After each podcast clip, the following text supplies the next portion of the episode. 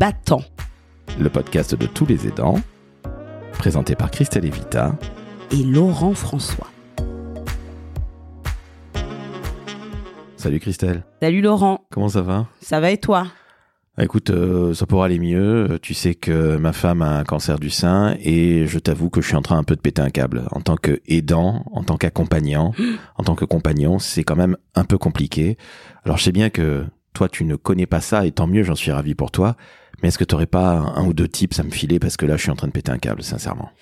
Bah, tu rencontres ce que tous les aidants euh, rencontrent, exactement ce que tu dis, hein, le côté euh, on pète un câble, quoi, surcharge, euh, on n'en peut plus. Donc, le conseil, c'est de garder un temps pour soi, d'avoir une activité pour soi. Et quand on est aidant, c'est un peu contre-intuitif parce qu'on se dit attends, c'est pas moi qui suis, en l'occurrence par exemple malade ou qui suis en perte d'autonomie, donc euh, je vais pas dire que ça va pas, mais en fait, il faut garder un temps pour soi. Donc, je sais pas, peut-être tu pourrais faire euh, soit que tu as une activité physique ou culturelle, je sais que tu adores la musique.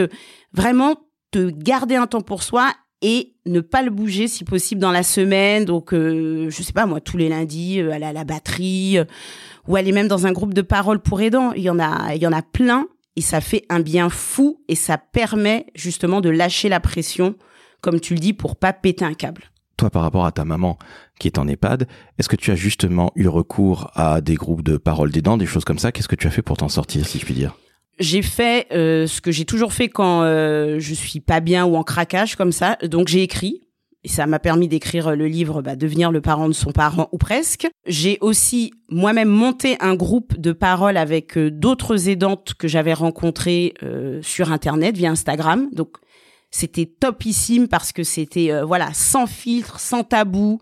Ça m'a fait un bien fou, ça m'a redonné de l'énergie et c'est des personnes avec qui je suis encore en contact et du coup quand ça va pas, j'ai un coup de mou, on se parle et inversement. Et j'ai gardé ma pratique sportive, donc euh, je fais des sports de self-défense pour euh, voilà pour continuer à être dans le monde, dans la vie et dans mon corps et pouvoir bien accompagner ma mère.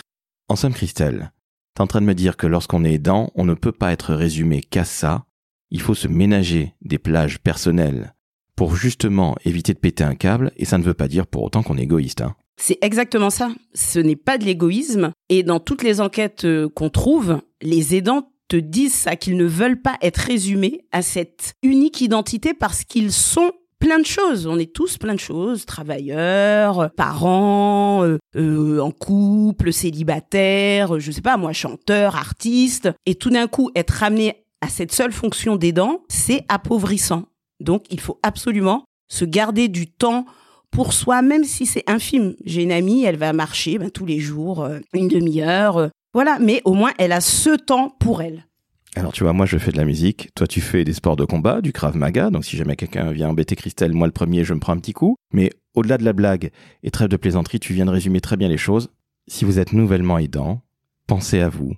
Ça n'est pas de l'égoïsme, c'est aussi penser à l'autre. Mais la meilleure manière de penser à l'autre, c'est aussi de penser à soi. C'est comme ça qu'on réussit à, quelque part, euh, embrasser cette carrière à laquelle on n'est jamais destiné. Un dernier rappel, nous serons tous, un jour ou l'autre, aidés. Et nous serons tous, ou nous sommes tous, aidants un jour ou l'autre. Merci à toi Christelle. On se dit à très bientôt pour un nouvel épisode de Battant le podcast de tous les aidants. Et on n'oublie pas, chers auditrices, chers auditeurs, de mettre 5 étoiles sur Apple Podcast et Spotify. À bientôt. Ciao, ciao.